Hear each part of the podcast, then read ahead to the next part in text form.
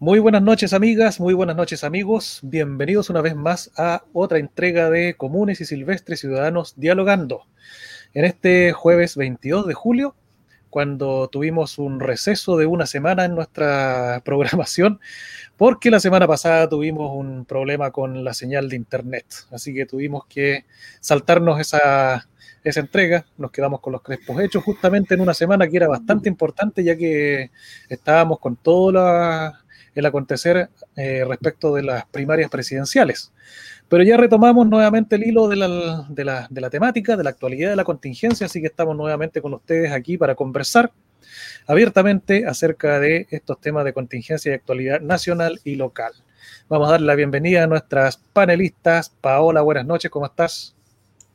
Bien, Mario, un saludo para Beth y un saludo para todos quienes nos están escuchando en esta noche harto fría con lluvia, pero aquí estamos al pie del cañón para poderles informar de todo el acontecer político que está bastante movido. La verdad es que todos los días nos van sorprendiendo con muchas cosas, así que aquí estamos para poder eh, informarles y, y poder orientarlos también por las futuras decisiones para nuestro país.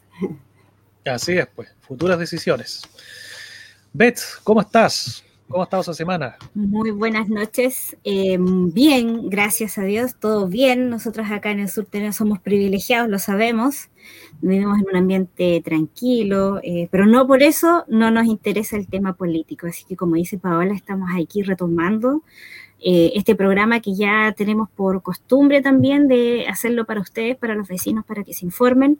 Le mandamos un saludo a Juan Ramón, que en esta ocasión no nos puede acompañar pronto vendrá, tranquilo su público, no lo hemos perdido, pero eh, aquí estamos también nosotros para poder eh, brindarle información y cualquier duda, pregunta que tengan, por supuesto, estamos más que llanos a poder ayudarles. Esperamos que este sea un programa entretenido, para nosotros también va a ser entretenido poder ver todo el tema de las primarias y todo lo que se viene. Siempre entretenido conversar, pues, sobre todos los temas que a uno le gusta conversar. Así que vamos a empezar con el tema que quedó pendiente, porque estábamos ahí con el tema de las primarias presidenciales y las sorpresas que dio a nivel nacional también. Y cómo estuvo la cosa aquí en Futrono, también vamos a ver un, lustro de cómo estuvo esa, votación acá. Entonces, Betsaida, ¿qué tienes que comentar acerca de cómo se vivió esa jornada de, primarias presidenciales? Que fue... A ver, primero que nada, recordarles que nosotros no, alcanzamos a hacer el programa previo y ahí teníamos ya disponible nuestra, eh, nuestras predicciones, así cómo iba a ser según cada uno. Lamentablemente no pudimos, como ya explicamos, pero yo creo que la mayoría de nosotros, por lo menos en nuestro chat interno, ya teníamos fijo, así ya, Hadwe, sí o sí.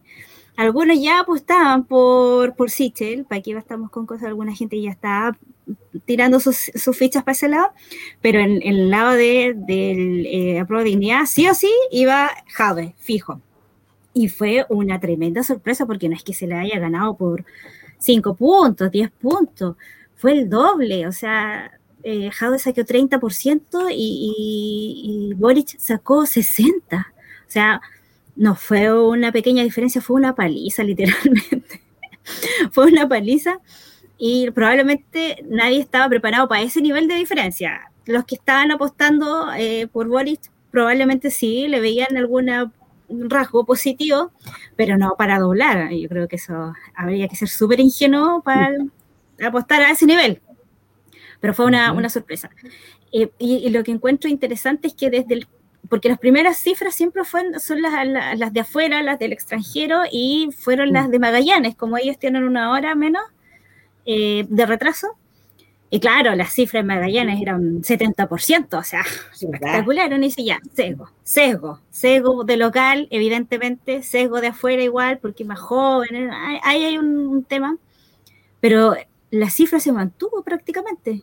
No hubo un momento en que dijera ya, se alinean, empiezan a, perfilarse cifras más o menos eh, regulares, esperadas, y sino que efectivamente bajó un poco el tema, pero después se mantuvo y se mantuvo permanentemente. Yo creo que no hubo, no hubo grandes comunas tampoco donde esa diferencia no fuera así de grande.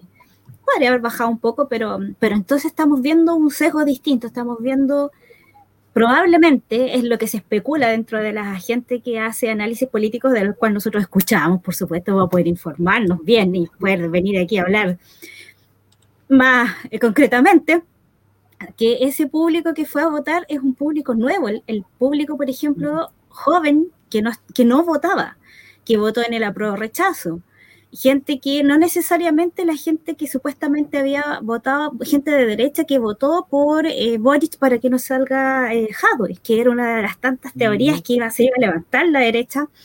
Pero resulta que la derecha, a lo más, la derecha dura estamos hablando, tiene un 30% en el país. Ese es su, su, nicho duro, duro, del que uno puede decir, estos locos sí que son eh, resistentes.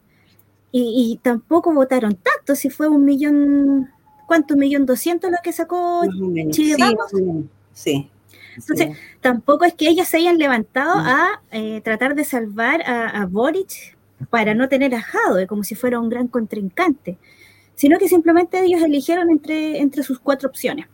Ah, por lo que se, nosotros creemos que fue así. Los datos oficiales del CERVEL los vamos a tener en noviembre aproximadamente, que es, lo que se demora CERVEL en poder eh, oficializar y filtrar respecto a, grupos etarios, eh, respecto a regiones, y todo el, despliegue de información que, que, ya tenemos de la elección de la prueba y rechazo. esas elecciones ya están, ya existen esos datos.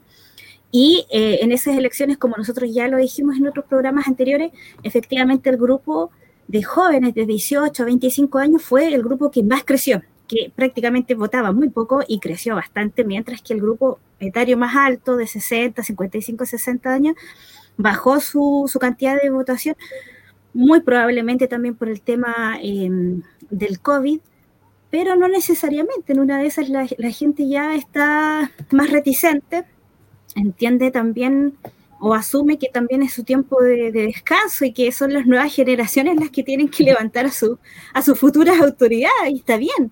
los jóvenes tienen que levantarse a votar porque son ellos los que finalmente van a vivir las consecuencias de las autoridades que tengan. Y es súper interesante que los jóvenes empiecen a interesarse en política, así que nosotros, ojalá más jóvenes se interesaran, ojalá ellos estuvieran aquí en esta hora del programa, escuchando, preguntando cuáles opciones, cuáles eran las diferencias. Era importante, es importante participar y siempre va a ser importante participar, porque al fin y al cabo, como lo, habíamos eh, de alguna manera hablado, la Convención Constitucional es, es, un, es una es una bomba, por así decirlo, revolucionaria a, nuestra constitución, a nuestras leyes, pero que demora nueve meses y después la implementación de ella va a demorar por lo menos unos dos años más en hacer las nuevas leyes constitucionales, leyes orgánicas y un montón de papeleo y administración. Y mientras tanto, todos los demás tenemos que seguir. Y esa, y esa continuidad la dan las autoridades que nosotros elijamos, porque depende de ellas finalmente es que si en el Congreso se aprueban, se ponen nuevos proyectos, si nos permiten eh, a la ciudadanía, por ejemplo, empezar a promover proyectos, que los tomen previa a la instauración de la nueva constitución, pero todo eso depende de la voluntad de la persona que esté en la cabeza. Y es importante elegirlo, aunque no sepamos si dura dos, cuatro, seis años, aún así es la persona que finalmente va a llevar el país durante el proceso de transición de la nueva constitución y por lo tanto es la autoridad que nosotros tenemos que elegir igual. Así que interesante el, proceso de elección de nuevo presidente. también interesante lo que dijo Boric. No le tengan miedo a los jóvenes. Mm. Tienen, tienen una nueva visión nosotros, también que somos jóvenes.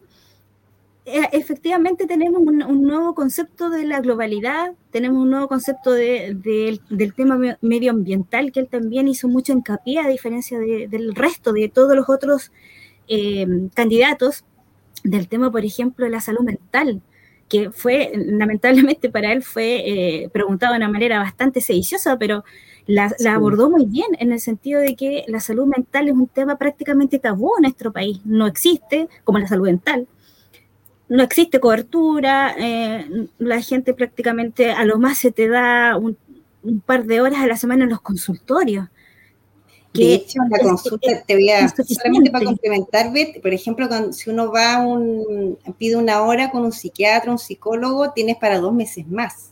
Por lo menos yo eh, lo, tengo datos concretos de eso. Entonces, el tema de la salud mental es, un temazo. Exacto, entonces eh, lo que me gustó de Boric y rescato su discurso final, justamente son sus palabras de que no le tengamos miedo a la juventud, porque ellos han vivido y están viviendo los procesos actuales de esta pandemia, o sea, ellos viven el encierro, ellos viven el, estrés de la tecnología, de la globalización, eh, de no saber justamente cómo, para dónde va el mundo cuando todavía no tienes un camino específicamente ya diseñado, cuando ya eres un profesional que decidió tomar ese rumbo, pero hay mucha gente joven que en este momento está mirando las opciones. Y ese es el mundo finalmente que va a llegar a 20, 30 años más y ellos son los dueños de nuestro futuro, así que tenemos que escucharlo. Por lo tanto, me pareció súper interesante las palabras de Boric en el sentido de que necesitamos una nueva dirección. No esa dirección eh, del, del economista, del estadista, que prácticamente era un símbolo de continuidad y de estabilidad, Necesitamos gente nueva que entienda las problemáticas nuevas, que esté justamente en sintonía con esa nueva población que va a ser eh, la población trabajadora, que va a sobrellevar los cambios de la nueva constitución y que tiene que empoderarse de ellos y que tiene que estar ahí firme, jugándoselos por esos cambios, entendiéndolos y llevándonos a todos nosotros, el resto de la comunidad, a, a vivir ese tránsito y salir airosos como sociedad. Así que me pareció muy interesante, mm. está muy buena la elección. Eh, hay otros candidatos, por supuesto, pero sobre todo está Boris porque justamente es el más joven de todos los candidatos que han existido en este país, el más joven y con un millón, un millón cien de votos. Sí, como un millón, un millón cien, un millón. Un millón noventa mil, algo así. Y si, sumamos, si sumamos todos los que, que se deberían mantener, un millón quinientos, así, solito. Solo Bachelet. Ah, claro, claro. De hecho, el, a ver, antes de las elecciones, eh, yo escuché a un, a, ver, una persona que tiene una, empresa de encuesta, no la Academia, no. Otra persona que decía que la persona que, el candidato que logre bordear el, el millón de votantes, tiene amplias posibilidades de ser el próximo presidente de Chile. Mínimo 800 mil. Mm. Y al parecer, bueno, aquí no, no, está nada, o sea, las cosas están demasiado eh, flexibles como para dar un, líquidas, como para dar una predicción, pero al parecer por lo menos Boric estaría en, esa, en ese punto. Eh, yo quería un poco conversar un poquito, destacar algunas cosas igual del, proceso que vivimos el domingo. A mí, bueno, por supuesto que tampoco le té. Yo pensaba que iba a ganar eh, Jade, como la mayoría de la gente, y también pensaba que iba a ganar Lavín. Perdía total. Pero en fin, la vida dijo otra cosa. Y lo que me llamó la atención, sí, es la harta participación que hubo. Igual me, me puso como súper contenta ese día, eh, yo, bueno, yo no voté el domingo, y, eh, pero tuve que ir a, a, Valdivia por un tema personal, y en Valdivia andaba mucha gente. Y de hecho eso, eso me llamó un poquito la atención. Yo no, no, no caché cómo estuvo acá en Futrono, pero en Valdivia estaba como todo pasando. Y cuando me volví después, veníamos escuchando la radio y hablaban de que habían filas en, en todos los locales, en, muchas regiones, en Santiago. Entonces, eh, comentaban que, que, podía ser por esta fusión de mesas, pero aún así, aunque no las hubiesen fusionado, había mucha, mucha gente porque había muchas filas. De hecho, a las seis de la tarde habían filas y filas de gente esperando.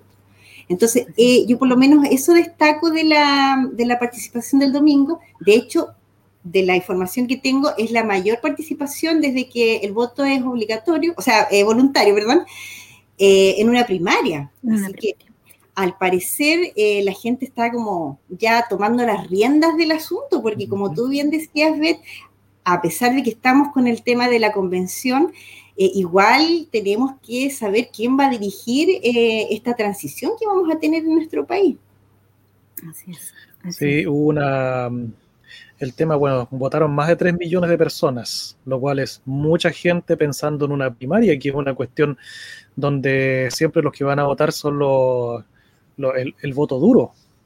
Son los partidos políticos, la gente que es más afín, ¿no es cierto?, a lo, al discurso político. Esos son los que votan siempre en las primarias y esto traspasó, se desbordó prácticamente el, el horizonte de votantes, así que fue bastante sorpresivo, fue muy sorpresiva esa jornada. Yo pensaba igual que Paola, ¿eh? pensaba que iba a salir eh, Lavín con poca margen de ventaja, pero que iba a salir y que Jadwe iba a destacar. Igual eh, perdí en mis predicciones. Pero yo creo que aquí lo que. Esto lo conversamos una vez también en, Común y Silvestre, ¿eh? que a Jadwe en definitiva le pesa mucho el ser comunista. Sí, eso mismo iba a comentar hay mucha gente que empatiza mucho con el discurso de Jadwe, con las ideas, con la trayectoria también, porque él como alcalde de, Recoleta tiene un, digamos que un, un dossier o una carpeta de proyectos eh, históricos bastante fuerte. Es un tema, un tema de, un, personaje que es políticamente muy capaz, pero trae adosado este paquete poco grato para mucha gente que es el Partido Comunista. Entonces no se puede eh, desvincular al personaje del partido. No se puede. Más tomando en cuenta cómo es el Partido Comunista disciplinado y, férreo, ¿no es cierto? Es imposible eh, desvincularlos a ambos. Aún si ocurriera en un escenario ficticio de que Jado en algún momento dijera yo estoy mejor solo, así que renuncio al Partido Comunista, yo creo que aún así el, estigma lo, lo perseguiría por los siglos de los siglos. Así que no, no veo al menos en una elección cercana que vaya a tener los votos necesarios para ser presidente. Pero, como hasta ahora las elecciones son cada cuatro años, es muy probable que siga siendo una carta vigente para cuatro años más. Ahí va a haber que verlo en el futuro. Y nada se sabe también porque ahora, eh, con el triunfo de Boric, también el, Jadwe comprometió, ¿no es cierto?, y llamó a sus seguidores y a los que votaron por él a que apoyen la, candidatura de Boric. Aquí también hay un tema de negociaciones que son de lo más normal del mundo dentro de los partidos políticos, donde es muy probable que tal vez eh, Jadwe eh, negocie un ministerio en caso de que Boric sea elegido presidente. Así que este personaje tal vez puede haber perdido las primarias, pero no se va a perder del escenario político. Y por otro lado. Él por lo menos dijo que no, iba por ministerio. Ah, hoy día salió diciendo que no. Sí, dijo que no, no iba por ministerio, y se quedaba trabajando en, Recoleta. En, política. Hay un dicho que dice que en política, en política una semana es mucho tiempo. O sea, pueden pasar muchas cosas. Y de la misma forma en que Boris ahora tiene un piso muy sólido para mirando a, a las elecciones de noviembre, eh, pueden pasar un montón de cosas que a lo mejor eh, le pueden minar el, el camino a la presidencia. Ahora, mi gran alegría, mi gran satisfacción, mi gran tranquilidad de ese día fue que una vez más Lavín quedó en segundo lugar. El eterno segundo. Bueno, me llega a dar pena. Nosotros, lo comentamos en nuestro chat interno, así como ya los memes eran a niveles ya placenteros. Claro, yo le, yo le, de hecho, mi hijo menor, que tiene 15 años, eh, me preguntaba, mamá, pero eh, cuál es el candidato que puedes eh, ganar, y yo le decía, no, la y qué sé yo. Eh, y los otros candidatos, no, no le, no le decía yo, sí, en el fondo hace 20 años que quiere ser presidente, por lo tanto la tercera es la, la vencida. Realmente em, complicado, ¿ah? En este sentido yo creo que igual la derecha mm. también em, se dio como una oportunidad, yo creo, o sea, yo veo que ellos... la derecha social. La derecha, claro. Ah, sí, pues tendría que ser. Sí, porque Sichel igual está como bien, em, tiene como una imagen, como trabajó harto en, en Corfo, está como ligado al emprendimiento, a las pymes. Mira, de hecho yo tengo unas amigas que, un grupo de amigas que son de derecha, y es como que no, no querían nada con la política, siempre, siempre como que peleamos, pero en buena. Y ese día votaron, fueron a votar, a mí me llamó la atención, porque ellas como que no, no pescan nada, y votaron por Sichel entonces, a lo mejor ahí hay como eh, gente que en el fondo eh, quiere darse una oportunidad con la derecha y como supuestamente él es independiente y es de centro derecha, supuestamente digo, porque igual yo estuve mirando un poco su programa y... Escalcaba el de la BIN. Sigue protegiendo el modelo neoliberal. El modelo neoliberal lo maquilla, pero no lo toca en, su estructura. Yo quería destacar lo que dice Paola, eh, eh, se vendió ese concepto de independiente y de, centro independiente, pero que claro, que mantiene un modelo económico eh, que nos ha ido bien a todos, entre comillas. Y, ese, ese, es lo que él después destaca también en su discurso posterior. O sea, él, habla, habla primero de la Lavín y le agradece muy bien, y después saca a Mariana Elwin. ¿Se acuerdan que, eh, yo lo escuché y dije, oye, el cambio, pero se supone que son distintos, pero como está la cosa, al final ya la Mariana pues debería salir del closet nomás y decir que ya es de mm. derecha y, nadie se va a preguntar ni se va a asombrar a este, nivel. Claro, además que para crecer políticamente y obtener más votos tiene que empezar a seducir a la democracia cristiana, a esa parte del conglomerado de la democracia cristiana que siempre está dispuesta a ver qué hay más a la derecha, a lo mejor es bueno, mm, no sería malo votar por ese lado.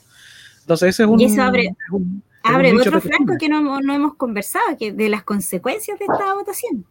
Porque nosotros siempre, yo siempre pensé, por lo menos, y escuché a varios analistas decir, el peor escenario para Yanna Proboste era que gane Boric y Sichel, porque no están ni tan a la izquierda ni tan a la derecha. Entonces, como justo el espacio que se supone que toca la concertación.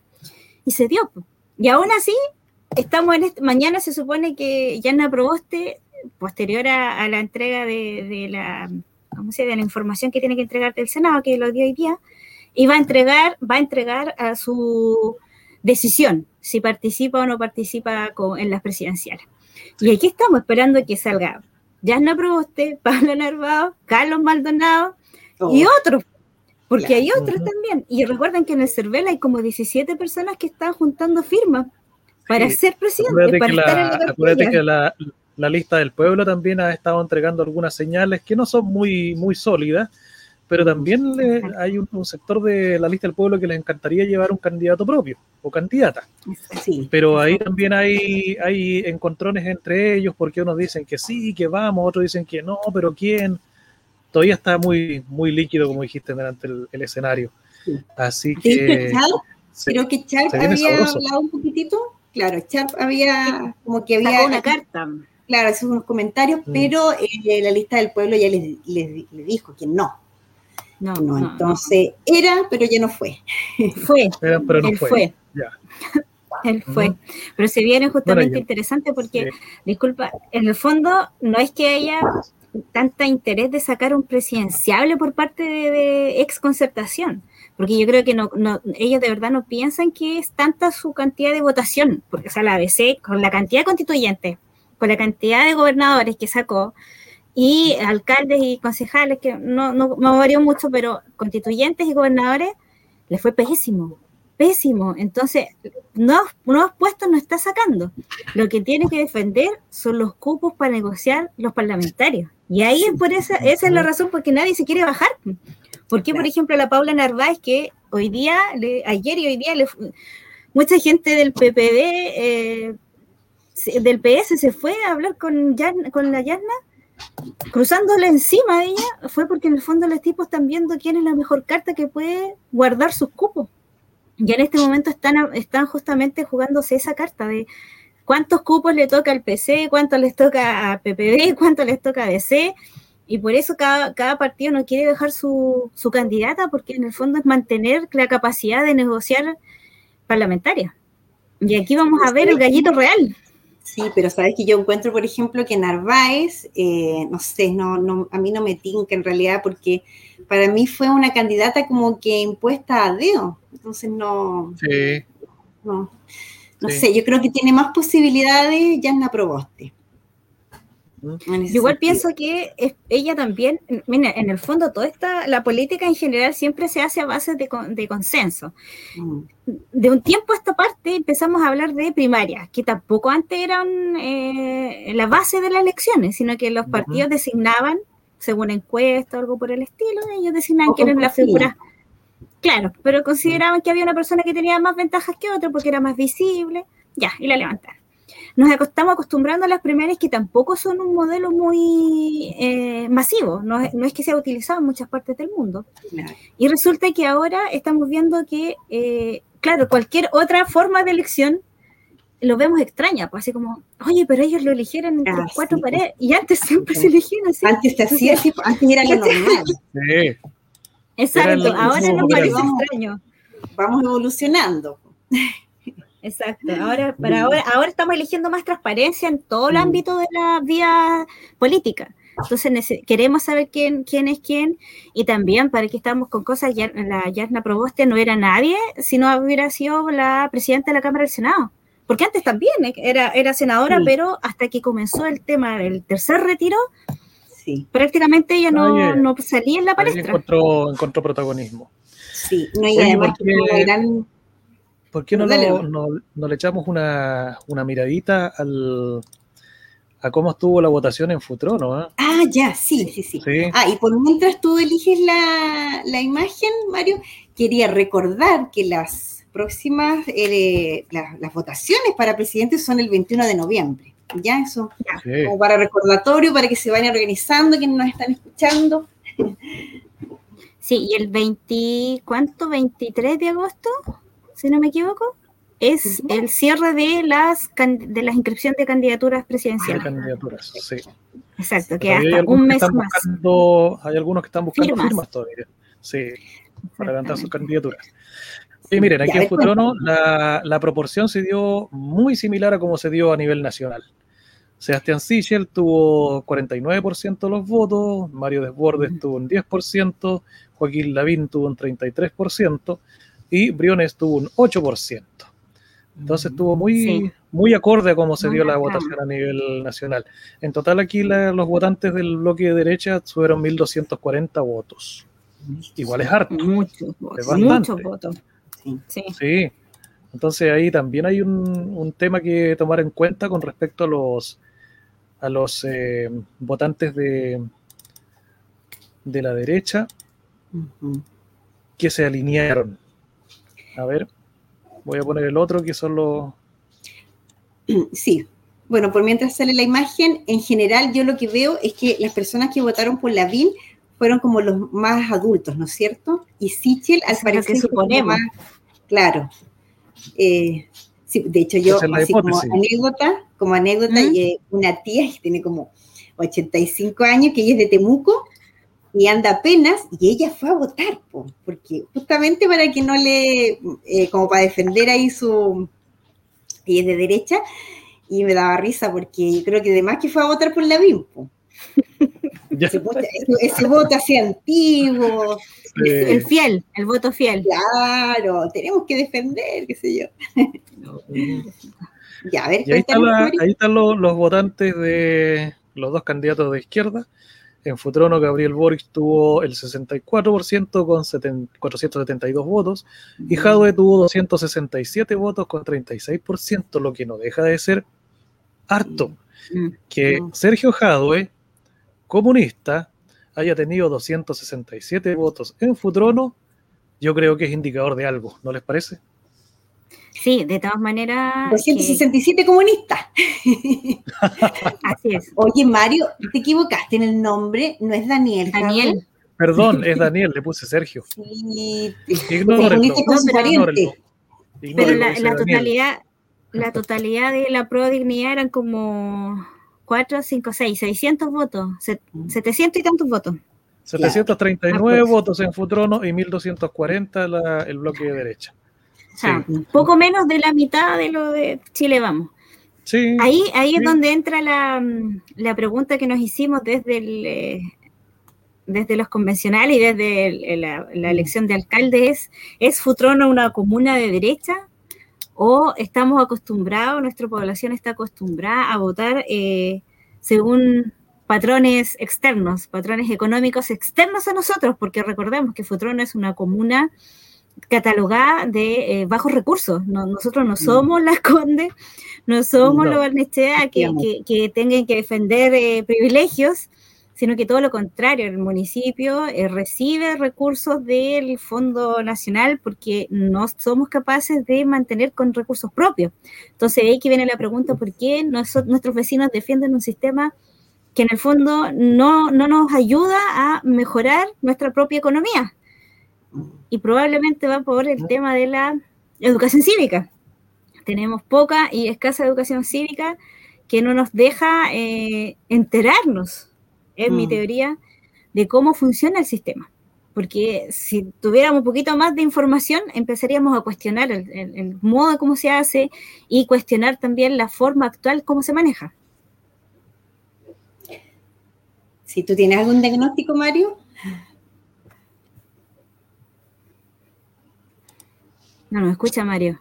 Sí, no nos escucha. Súper no nos escucha súper concentrado. yo, el diagnóstico que tengo es que, bueno, obviamente también la izquierda quedó un poquito eh, averiada con las elecciones municipales, por lo tanto, igual creo que no hubo mucha convicción para ir a votar este domingo.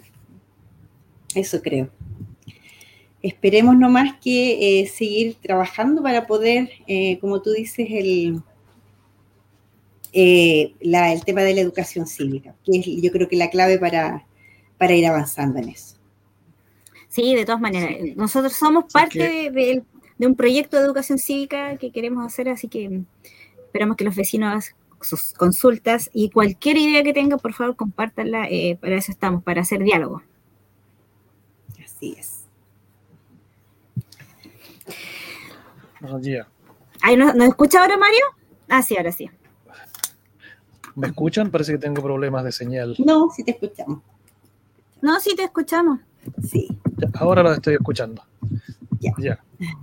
Bueno, ha sido bastante extenso la, conversación, hasta entretenida. Sí. Viendo todo el tema de, la, de, de, las primarias presidenciales y ahora, bueno, vamos a ir viendo cómo se va haciendo el camino hacia noviembre, cuando ya estemos más cerca de las elecciones reales, ¿no es cierto?, de presidente y qué es lo que va a pasar. Hoy se han fijado que también esto, el presidente Piñera está bastante escondido no, no aparece mucho en los medios, eh, mm. o declaraciones muy, muy escuetas. No sé si Mari, que hoy día Hoy día apareció. Hoy apareció, ¿Sí? sí. Hoy día apareció eh, haciendo un tremendo discurso por algo de un túnel, no sé, era como una. el melón. Sí, está inaugurando el, el, nuevo túnel, el melón. Sí. Bueno, es que eso es lo que le queda, es como Patricia Elwin en su momento, que solo salía a inaugurar a cortar cinta y cosas por el estilo. Oye, ¿les, parece que pasemos al, próximo tema? Ya, sí, ya en el, en, el, en el, ámbito nacional, ya, y lo vamos a, a ligar un poquito también a lo, a lo que pasa en el local porque esta semana comenzó la discusión en el Senado con respecto a la modificación al Código de Aguas. Este es un proyecto que ha estado durante 10 años durmiendo en una carpeta en el Senado. Sí, 10 años. El 2016 lo estuvieron dando unas ojeadas, lo enviaron a comisiones y ahora 2021 retornó para su discusión. Así que eso es lo que está comenzando ahora. Y hay novedades, ¿eh? Tanto que mm. se había hablado de acerca de, lo, de, este tema que indignó tanto, que fue los derechos de, de aguas que es lo, eh, lo que tiene que ver con garantizar derechos, o sea, que el agua sea un negocio, ¿no es cierto? Que sea un bien transable. Eh, ahora hay algunas eh, indicaciones que se están dando a, a, nivel de reforma legal, reforma al Código de Aguas, para poner énfasis en que esta, el agua sea un derecho humano. Así que creo que es un paso bastante importante el que se quiere dar. Recordemos, insisto, todavía está en discusión, todavía hay que ver qué es lo que va a salir de esta, de esta eh, eh, discusión. Y bueno, eh, también se proponen algunas cosas interesantes, como por ejemplo la creación de la subsecretaría del agua, ya que sea un organismo que sea específicamente para ver este, este tipo de, de temas, más allá de lo que es, por ejemplo, la Dirección General de Aguas. Y hay datos interesantes. ¿eh? como que por ejemplo ahora como que los parlamentarios eh, en general se sensibilizaron por el tema del calentamiento global y la escasez hídrica, como que por ahí va el asunto. No sé si se ha dicho públicamente, pero al menos yo no he escuchado acerca de que las presiones eh, pre, durante y post estallido social también han llevado a que este tema sea revisado y replanteado. Así que hay un tema bastante interesante lo que va a pasar ahí con todo lo que tiene que ver con el agua. Y se dio una cifra como por ejemplo que actualmente a nivel nacional son 1.400.000 personas las que tienen problemas de acceso al agua. ¿Qué les parece? Terrible. 1.400.000 personas. Y es un número que puede ir aumentando en los últimos años, a corto plazo.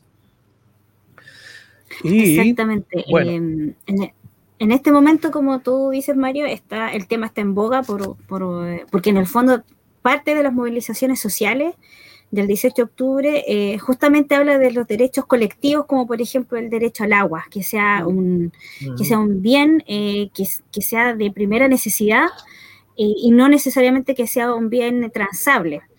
Y aprovechando que está el, proceso constituyente y que está también las nuevas elecciones de parlamentarios, evidentemente esto, recordemos que el año pasado, 2018, 2019, en verano de 2019, se, sí, verano de 2019, se, hubo una votación en el Senado donde em, se, se, acuerda que se perdió, eran 24 votos contra 12 para hacer del agua un uso de bien eh, público y se perdió. Y se perdió. Y parte de este proceso constituyente se firmó justamente en ese tipo de procesos, de que la constitución de actual permitía ese tipo de vetos, de que la minoría eh, tuviera la capacidad de vetar a la mayoría.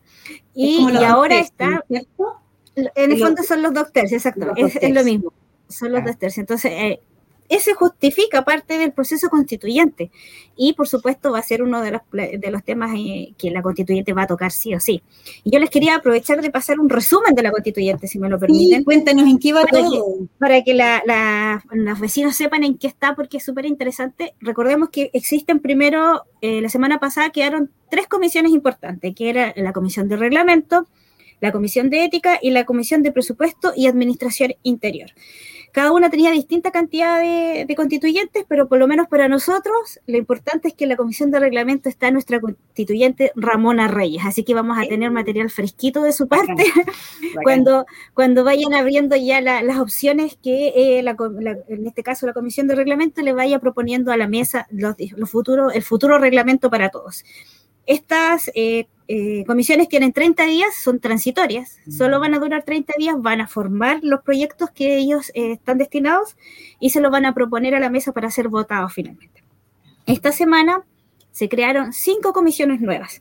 Está la Comisión de Derechos Humanos, la Comisión de Comunicación, Información y Transparencia, la Comisión de Participación y Consulta Indígena, la, Comisión de Participación Popular y Equidad Territorial y la Comisión de Descentralización, Equidad y Justicia Territorial. Lo mismo, ellas tienen, son comisiones transitorias, mientras no tengan un reglamento eh, final, van a generar propuestas durante 30 días que se la van a presentar a la mesa para que estas propuestas en cada uno de estos temas la mesa la puede integrar al funcionamiento de la constituyente, es decir, aparte del reglamento, van a tener, por ejemplo, en la Comisión de Derechos Humanos, cuáles son efectivamente los, eh, o cómo van a tomar eh, en, concordancia la Declaración de Derechos Humanos con el reglamento y, lo van a hacer de manera, por ejemplo, equitativa, lo van a hacer con una mirada de género, lo van a hacer con participación territorial, con participación de, pueblos originarios,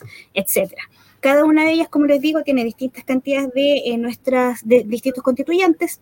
Los constituyentes por lo general solo pueden participar en una comisión para que hagan bien su trabajo y lo importante es que de aquí a 30 días vamos a tener por lo menos un reglamento eh, establecido. Hay varias eh, instituciones eh, sin fines de lucro, universidades, centros de estudio, que ya han avanzado en el tema de reglamentos y les han propuesto a los constituyentes varios tipos de reglamentos. Así que en el fondo ellos también están recibiendo mucha información.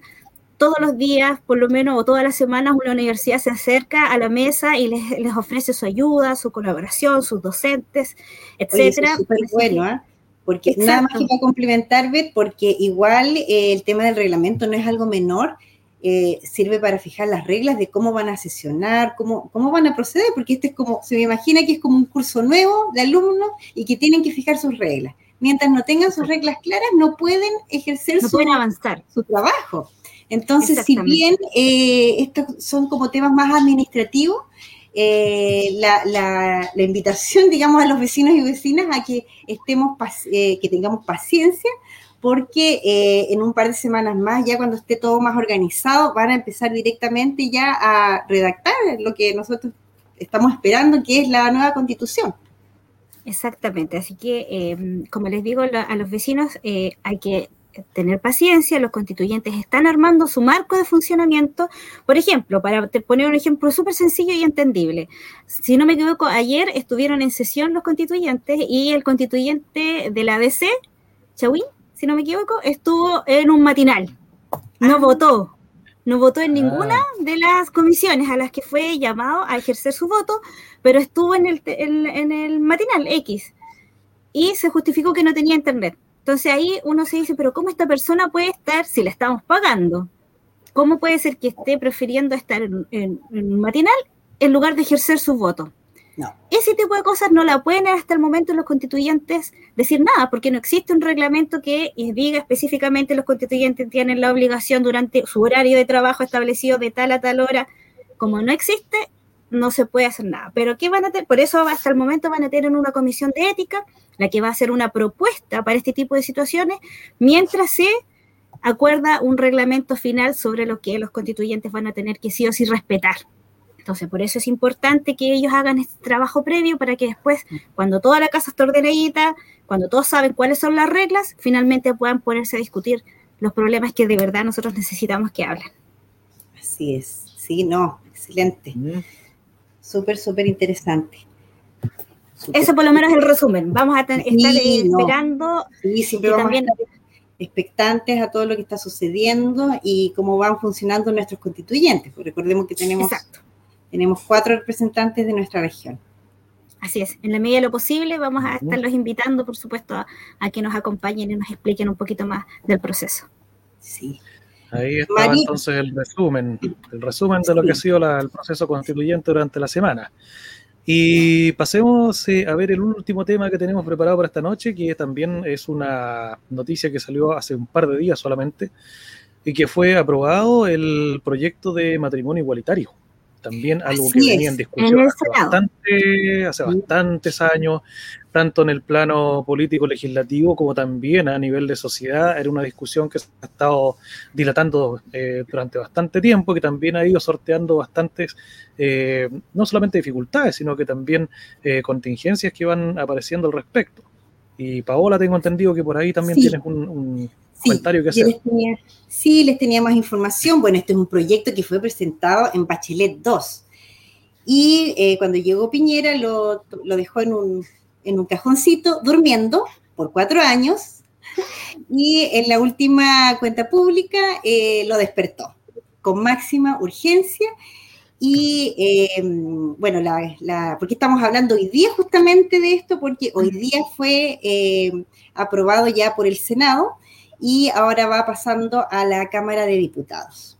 ¿ya? En resumen, ¿ah? porque el tiempo nos está, nos está pillando, en resumen, eh, lo importante es que ahora se va a permitir eh, en, la ley, en este momento la ley dice que el matrimonio es entre un hombre y una mujer y el cambio que se va a incluir es que se va a permitir las parejas homoparentales. Y eso va a derivar en que se va a permitir la adopción también de parejas homoparentales. Y en ese punto es muy, es una noticia muy buena, es muy eh, para todas las, eh, para todas las parejas en este momento que tienen hijos, porque actualmente eh, hay como una, hay un tema legal en que si una de las dos personas fallece, por ejemplo, si tienen un hijo, eh, la pareja que queda viva no tiene ninguna, ninguna, no tiene como algo legal como para poder tener la tuición.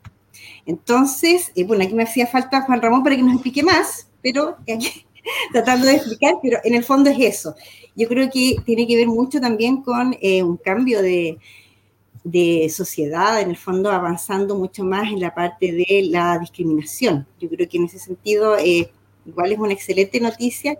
Independiente, quizás eh, Piñera lo, lo, ocupó un poco para quedar bien con algunas personas o alguna parte de la sociedad, pero quedémonos con la parte, la buena noticia de que efectivamente muchas, eh, muchas parejas que hoy en día no tienen un respaldo legal, sí lo van a tener ahora, sobre todo con los hijos e hijas.